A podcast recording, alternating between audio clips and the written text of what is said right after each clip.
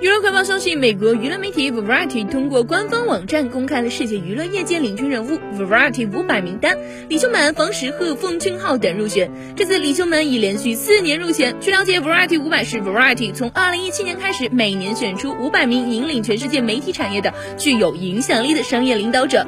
十二月二十九号，杨丞琳在社交平台分享了金钟人的怼脸拍视频，并配文写道：“太可爱了啦！”视频里金钟人正在学习用中文说：“亲爱的，起床了。”杨丞琳看完还还。是忍不住说好，我起床就是了。